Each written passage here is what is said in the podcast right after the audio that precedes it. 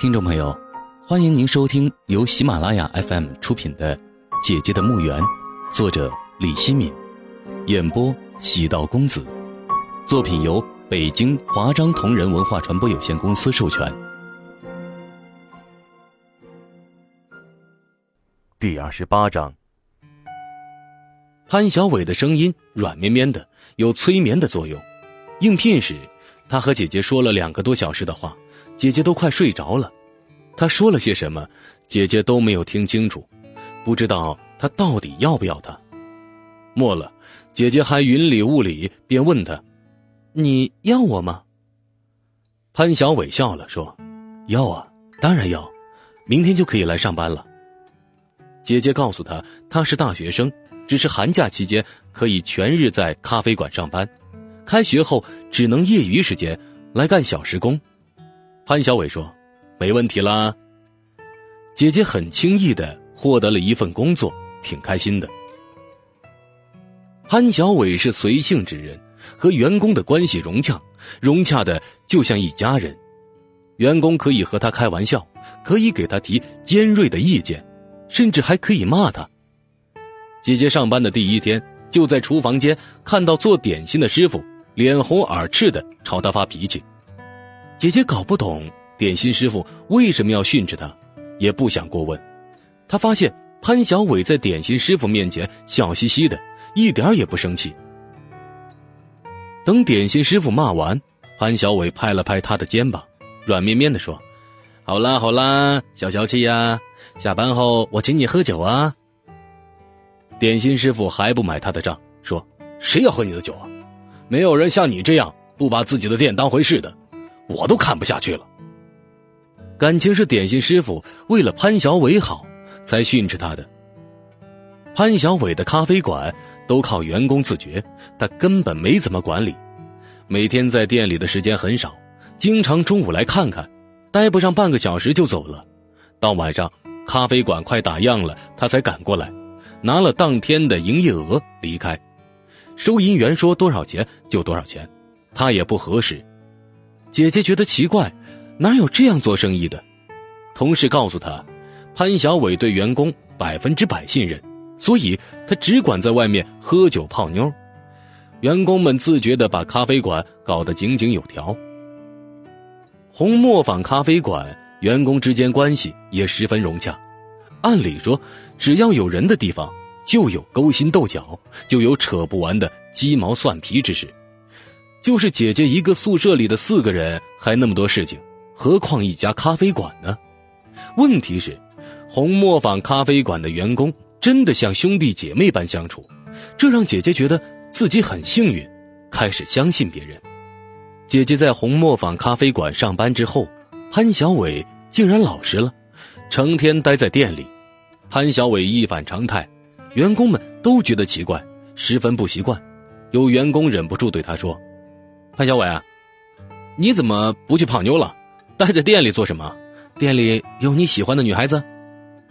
员工们都如此称呼他，他不让员工叫他老板，他讨厌“老板”这两个字。潘小伟笑了笑，瞥了姐姐一眼，扮了个古怪的表情说：“切，我去不去泡妞关你屁事啊！好好干你的活去。”员工周丽雅说：“哼，简直是母猪上树了。”潘小伟也在店里待得住。另外一个员工邓红红看了看姐姐，拍了一下手，笑着说：“哦，我明白，我明白潘小伟为什么不去泡妞了。为什么呀？”周丽雅焦急地说：“快说呀，为什么？”邓红红说：“潘小伟啊，看上咱们店里的大美女李婉容了。”大伙的目光都落在了姐姐身上，姐姐脸红了，说。红红，你别瞎说。周丽雅走到潘小伟面前，凑近他，盯着他的小眼睛，一字一顿的说：“潘小伟，你老实交代，是不是喜欢上李婉容了？”邓红红也说：“老实交代。”大家伙都乐呵呵的看着姐姐和潘小伟，等待着潘小伟的回答。潘小伟挺了挺胸脯，清了清嗓子，脸色严峻的说：“嗯嗯。”呃，我呢为红磨坊咖啡馆啊，终于有了一位美女而感到骄傲和自豪。这位美女呢，当然是李婉容了。呃，重要的是啊，呃，她还是一个大学生。我的发言完毕。说完，他自顾自的傻笑，眼睛都笑没了，只有鼻梁在发亮。周丽雅恶狠狠地说：“好啊，你这个臭老岗，你是在骂我们长得难看是不是？睁大你的绿豆眼，看看我们是不是大美女啊？”邓红红也显得生气的样子，过去抓住潘小伟的胳膊，使劲的摇晃了几下，说：“原来我们在你的眼里都是丑八怪呀，怪不得老是跑到外面去泡妞。我们店里的妞你都看不上，潘小伟，你狼心狗肺呀！”潘小伟还是一个劲儿的笑，姐姐也笑了，她知道他们在开玩笑。周丽雅抓住潘小伟的另外一条胳膊说。你只要承认自己看上李婉容了，我就放了你；否则呀，有你好看的。快交代，坦白从宽，抗拒从严。潘小伟被他们抓痛了，叫唤道：“哎呦，哎哎，人心都是肉长的，你们下手轻点好吗？我不是机器人，也会疼痛的呀。知道疼痛就好，那还不快承认了？”潘小伟只好说。侯爷，侯爷，我拱，我拱，我我我是喜欢李婉容。周丽雅和邓红红大笑，放开了潘小伟。店里的人都在笑，姐姐脸红心跳，慌乱的跑开了。周丽雅神鬼兮兮的对潘小伟说：“潘小伟，你可要聪明点啊！要是泡自己的下属泡成了老板娘，那就闹笑话了哟。”潘小伟装模作样的说。这个问题嘛，我还真没有想过。姐姐感觉到潘小伟真的喜欢自己，尽管那天潘小伟用玩笑的形式承认喜欢姐姐，潘小伟对她特别关心，总是问寒问暖，还会悄悄的给她吃巧克力。咖啡馆打烊后，潘小伟还要摩托车送她回学校。开始时，姐姐不要他送。他说：“顺路也不是专门送他，姐姐就没有再说什么。他对姐姐好，周丽雅他们都看在眼里。他们没有嫉妒姐姐，还希望姐姐真的和潘小伟好，因为他们是真心对潘小伟好，希望他找一个好姑娘。同时，他们特别讨厌一个人，那个人是潘小伟的女朋友，叫唐嫣。唐嫣来过红磨坊咖啡馆几次。”他是来找潘小伟的，潘小伟要是不在，他就不停的嚷嚷，非要咖啡馆的员工把他找出来。朱莉亚说：“你自己不会打他呼机呀？”他就冲周丽雅破口大骂，周丽亚还了他几句，他扬言要给周丽雅好看。后来有一次，他跟着潘小伟来到咖啡馆，见到周丽雅，马上拉下了脸，大声对潘小伟说：“潘小伟。”你妈的，让你炒掉这个贱货！你把我的话当耳边风啊！潘小伟在他面前低声下气，把他轰走了。潘小伟回到店里，周丽雅说：“潘小伟，他是你什么人呢？张狂的像条疯狗。”潘小伟说：“普通朋友，普通朋友，不是普通朋友吧？看你那没出息的样子，在他面前就是一条哈巴狗。”真是普通朋友，就是经常在一起喝酒而已。哥们儿，希望你们是普通朋友，否则呀，要是被他套上了，你这辈子就完了。我看你呀，还是少和这样的人来往，免得以后难堪。潘小伟点头称是：“对对，你说的没错，我早就不想理他了。他做事情很过分，早受够他了。”姐姐没有见过唐嫣，只是多次听到。周丽雅他们讲起过，一个深夜刮着寒风，潘小伟带着姐姐回学校，他把摩托车开得疾风般飞快。姐姐坐在摩托车后座上，觉得自己也会像风一样飞出去，十分害怕，大声喊叫：“潘小伟，慢点，慢点！”您正在收听的是由喜马拉雅 FM 出品的《姐姐的墓园》。潘小伟也大声说：“抱住我的腰，抱紧就没事了，不要怕。”惊吓中的姐姐无奈，只好抱紧了他的腰。潘小伟又大声说：“哈哈，我说没事吧？”潘小伟，你是个混蛋！很多人都说我是混蛋的，这是对我的表扬吧？潘小伟，你真不要脸！潘小伟哈哈大笑，他只有在哈哈大笑时才有男人的模样。到了学校大门口，潘小伟刹住了车。姐姐下车后，对他温柔的说：“老板，谢谢你啊！记住了，以后不能再叫我老板。最后一次提醒你，如果再犯呢，你以后就不要再来咖啡馆上班了。我也不想再见到你了。OK？” 姐姐点了点头，说：“我晓得啦，你赶快回去休息吧。”姐姐进了学校的大门，走了一段，回头望了望，发现潘小伟还没走，还在寒风中。目送他，他朝他挥了挥手。潘小伟突然说：“婉柔，等等。”姐姐迟疑了会儿，然后转过身跑出了校门，回到潘小伟身边。姐姐说：“潘小伟，你还有什么话要说？今天是我生日，我自己都忘记了，刚刚想起来，你能不能陪我喝两杯啊？”姐姐点了点头，她无法拒绝。潘小伟把姐姐带到了他的家里，潘小伟的家很乱，乱得像狗窝。姐姐要给他收拾，他笑着说：“不要收拾了，收拾的再整齐也没有用，你一走我又搞乱了。以前周丽雅他们都来收拾过，没用的，他们说我天生就是个凌乱的家伙，就再没来收拾过了。我习惯了凌乱，凌乱其实也是一种整洁。我们还是喝酒吧，啊。”你也叫周丽雅他们到你家喝酒？是啊，店里的人都到我家喝过酒。不过我生日是哪天，他们都不知道，我也没有告诉过他们。说着，他从酒柜里拿出一瓶轩尼诗，打开放在茶几上，接着又去拿了两个水晶玻璃杯，往杯子里倒上了酒，递给姐姐一杯，微笑着说：“来，祝我生日快乐。”姐姐心里有些忐忑，深夜到一个男人家里喝酒，会不会有什么危险呢？她举起了杯子，红着脸说：“祝你生日快乐。”他和她碰了一下杯，水晶玻璃杯轻轻相碰的声音清脆而悦耳。潘小伟一口喝干了杯中酒，姐姐咂了一口酒，皱起了眉头。潘小伟说：“喝干，这样。”祝福才有意义。太难喝了，我从来没有喝过酒。喝吧，不会有问题的。姐姐一口喝完杯中酒，张大了嘴巴。潘小伟笑了，说：“ 没想到你的处女喝是在我生日这天完成的，我太荣幸了。”于是他们坐在沙发上，一杯一杯的喝起来。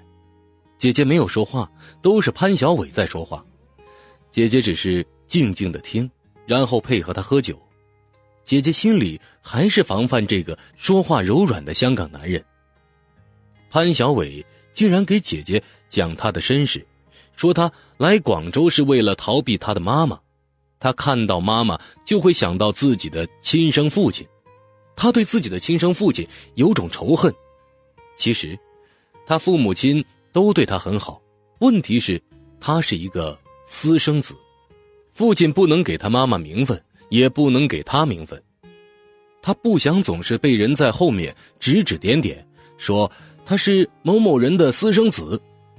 躲到广州，没有人说他是谁的私生子，也没有任何的顾忌，每天开心的活着，就忘了那些难堪的事情。潘小伟说，他亲生父亲是个很有钱的大老板，所以他不想咖啡馆的员工叫自己老板。不知道过了多久，也不知道潘小伟说了多少话，姐姐也记不得自己喝了多少杯酒了。潘小伟的鼻梁一直在发亮，渐渐的，他倒在沙发上睡着了。也许是他喝多了，也许是潘小伟柔软的话语起了催眠作用，让姐姐进入了梦乡。姐姐醒来后，一缕阳光透过窗帘的缝隙照射在她的脸上。是阳光把姐姐从沉睡中唤醒，这一觉睡得好香。醒过来后，姐姐感觉到浑身柔软，连骨头都是柔软的。醒了一会儿后，姐姐才发现自己身处陌生的房间里，脑海里马上进行搜索。她只能回想到潘小伟讲的亲生父亲是个有钱的老板那段，往后发生了什么，她已经没有了记忆。姐姐突然紧张起来，潘小伟有没有对自己干什么？她掀开被子，发现身上除了外套不见了，其他的衣裤都没有脱，这才放心的起了床。走出房间，潘小伟还躺在沙发上呼呼大睡，被子掉落在地。姐姐走过去，轻轻的捡起被子盖在潘小伟身上。姐姐看了看墙上的挂钟，时间尚早，她就帮潘小伟收拾起来。晌午时分，姐姐把潘小伟的家收拾得井井有条，她独自躺在阳台的躺椅上晒太阳。阳光温暖的洒在她的头上、脸上、身上，姐姐觉得十分惬意、超然而温暖。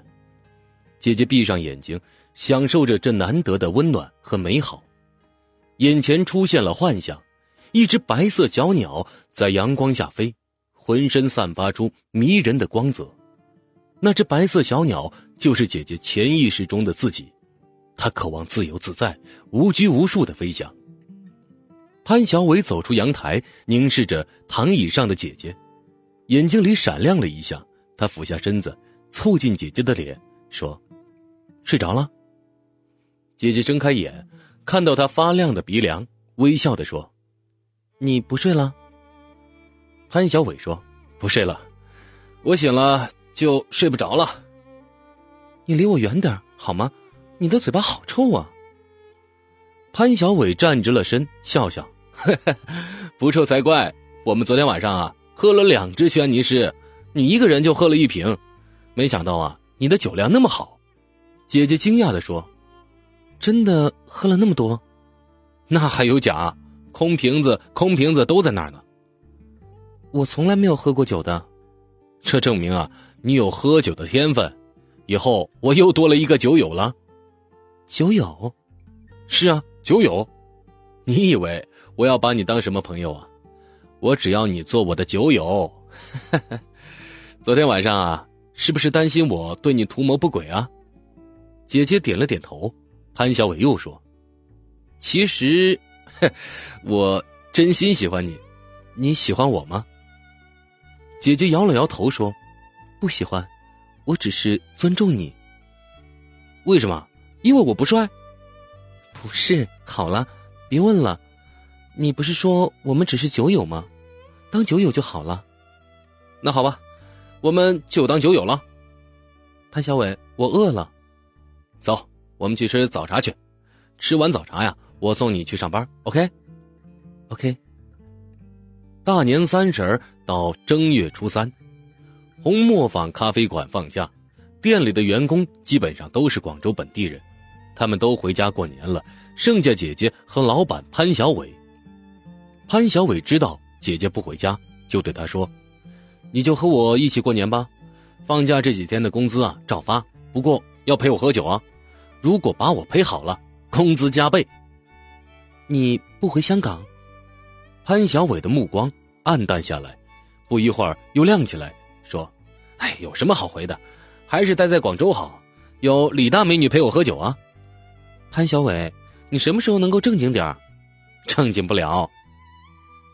大年三十姐姐在宿舍里睡了一天，她梦见了弟弟，弟弟在梦中喊她回家。醒来，她抹去做梦时流出的泪水，心里特别疼痛。傍晚，姐姐离开宿舍，朝大学门口走去。潘小伟说好来接她的，校园里安静极了，看不到几个人。姐姐心里有些凄凉，长满了枯草。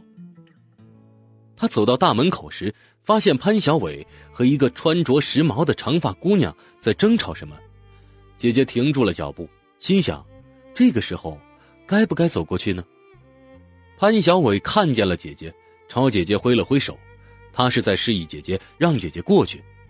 姐姐就走了过去，见到姐姐，那长发姑娘不说话了。盯着姐姐的脸看了一会儿，然后对潘小伟说：“有你的，潘小伟，你小心点听众朋友，本集播讲完毕，感谢您的收听，请您继续关注喜马拉雅 FM 以及喜道公子的其他作品。